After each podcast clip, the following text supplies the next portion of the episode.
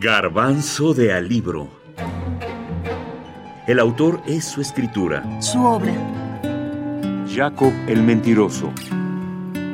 Jurek Becker. El autor.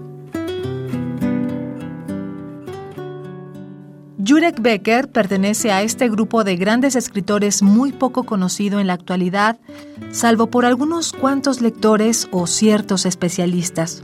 Es otro autor de culto. Becker tuvo varias peculiaridades. Aunque escribió en alemán, dominó esta lengua, no fue su idioma materno. Por eso decía que era el heredero de Franz Kafka, porque ambos escribieron en un nuevo lenguaje para ellos. Vivió en la ex República Democrática Alemana en Berlín, pero nació en Polonia, en Lodz, el 30 de septiembre de 1937. Probablemente, aunque su obra se enmarca en la literatura del Holocausto, él prefirió distanciarse de ella. Algunos críticos creen que dicha categoría se quedó y agotó en lo testimonial. Jurek Becker intentó ir más allá. Jacob el Mentiroso, por ejemplo, aunque es una historia que se ubica en un gueto judío durante la invasión nazi, la ficción, el humor, la trama son sus principales elementos. Fue un autor víctima del holocausto, pero que toma este tema con mucho respeto en cuanto al drama de los horrores que vivió o presenció, asegura la académica argentina Graciela Bamba Gaviña. Ella afirma que quizá el poco conocimiento sobre este autor se deba a que murió joven, en 1997 a los 60 años, o que en la última etapa de su vida su trabajo fue de guionista o conductor de televisión. Aunque fue de los primeros autores de la literatura del Holocausto traducidos al español, es un autor desatendido, concluye Bamba Gaviña. Creo que por más que uno lo, lo reflote y vea que mis estudiantes lo han leído y lo han entendido con mucho, lo han leído con mucha pasión, es una, un, un, escritor que ha quedado así como en las cenizas de, del olvido. Yo no quiero hacer literatura del holocausto. Quiero recordar o invocar el pasado a través de ciertas figuras o personajes.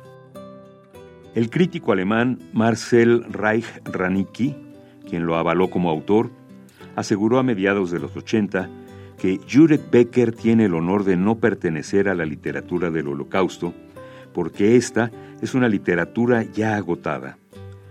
Becker, en consonancia con su crítico, de alguna manera siempre fue claro. Ojo, que yo no hago literatura de ese tipo. Jurek Becker, de origen judío, pasó su niñez en guetos y en campos de concentración. Aunque cursó estudios de filosofía, fue en la literatura donde se desarrolló. Jacob el Mentiroso primero fue guion, después novela, luego adaptación cinematográfica.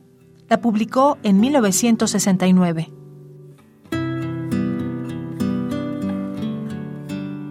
Yo me empecé a ocupar de, Jurek Becker justamente porque si hay una hay un escritor que yo eh, me he ocupado toda mi vida de él es de Franz Kafka y justamente Jurek Becker se define como un sucesor de Kafka por varios motivos y uno de los más interesantes es pensar que Jurek Becker, por haber nacido polaco y haber sido criado en un gueto y posteriormente en un campo de concentración, no tuvo contacto con el idioma alemán hasta que llega a Berlín al cuidado de su padre. Y eso es muy relevante porque es lo mismo que le pasa a Kafka, que el, el aprendizaje del idioma, que va a ser su lengua literaria, es posterior a la adquisición de su lengua materna. Y mm, es un fenómeno también muy importante porque tanto Franz Kafka como Jurek Becker manejan el, idioma alemán a la perfección y logran comunicar, quizás más poéticamente que ninguno, algo que realmente eh, pocos escritores han logrado en una lengua extranjera. Doctora Graciela Bamba Gaviña, profesora de la Universidad Nacional de La Plata, Argentina. Jacob el Mentiroso, Jurek Becker.